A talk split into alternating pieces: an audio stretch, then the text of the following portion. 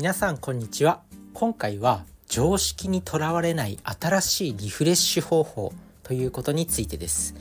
皆さんリフレッシュ方法って持ってますかね？まあいろいろあると思います。カラオケ行ったりとか旅行に行ったりとかなんか美味しいものを食べたりとか。まあそういうなんか一般的なリフレッシュ方法あるじゃないですか。そういったまあなんか常識的なと言ったらいいのかどうなのか。そういったリフレッシュ方法とは違うなんかでもリフレッシュ方法って本来はこっちなんじゃないの？みたいなの。そういうものをちょっと今日は共有したいなと思います。で結論何かというと少しずらした行動ですね。これどういうことかというと、まあ、受験勉強を想像してください。で、まあ受験勉強って約1年間も机に張り付きながら一生懸命1日8時間も10時間も勉強するわけじゃないですか。まあその時に、まあリフレッシュって言って友達と遊びに行ったりとか、カラオケに行ったりとか、まあそういうことすると思うんですよね。でも、どこか心の中に罪悪感ないですかね。なんか、あ勉強しないととは思ってるんだけど、リフレッシュも大事だって言って、まあリフレッシュも大事と思ってやってるけどどこかこう後ろめたさが残る勉強してない自分にねだから心からなんかこうリフレッシュできてないみたいなまあそんな感じでリフレッシュなんかしようと思ってもできないみたいな気分ありますよね。まあ、そういう時に少しずらした行動がいいんですよ。要はリフレッシュって言ってもなんかこう例えば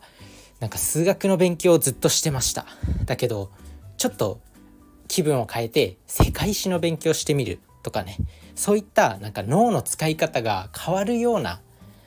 リフレッシュっていうか脳の使い方を変えるような行動をすればそれがリフレッシュになるんですよ。だからなんだろうこう数学の勉強しててリフレッシュしたいって言って、まあ、カラオケのカラオケやりに行くよりは世界史の勉強をした方が罪悪感も少なくしかも勉強になりますよね。まあそんな感じでリフレッシュっていうのは頭の使い方を変えればそれはリフレッシュになるよということでしかもこう罪悪感を感じなくリフレッシュできるということなんで是非この考え方で、まあ、リフレッシュしてみてください。何かこう頑張ってる人とか集中して仕事してる人とかまあ、努力してる人にとってはすごくいいリフレッシュ方法になるのかなと思いますこのね資本主義社会のこの競争ゲームの中を勝ち抜くにはやっぱり他の人よりなんか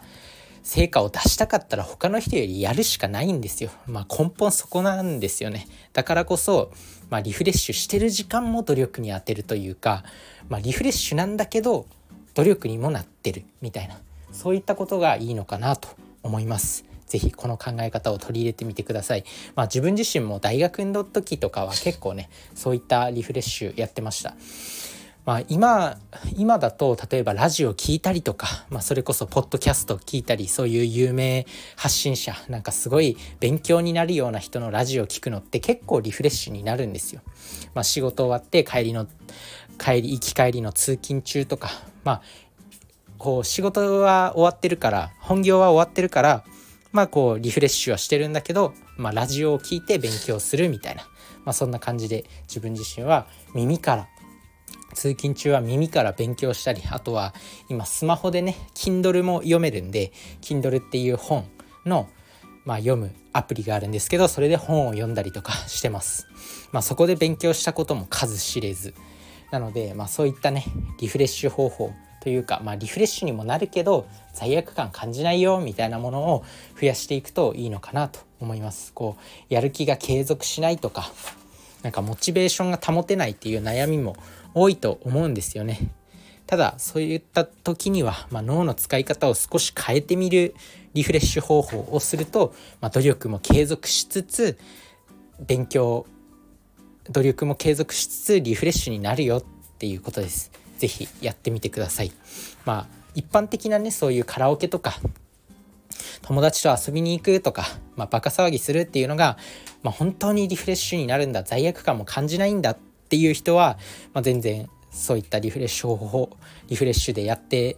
いただければいいと思うんですけど、まあ、やっぱなんかねこうあるんですよ努力めっちゃしてるとなんか罪悪感を感じてしまうみたいな現象が起きるんですよね。なのでそういった時には頭の使い方を変えるリフレッシュ方法を試していただけるといいのかなと思います。是非やってみてください。それじゃあね。バイバーイ。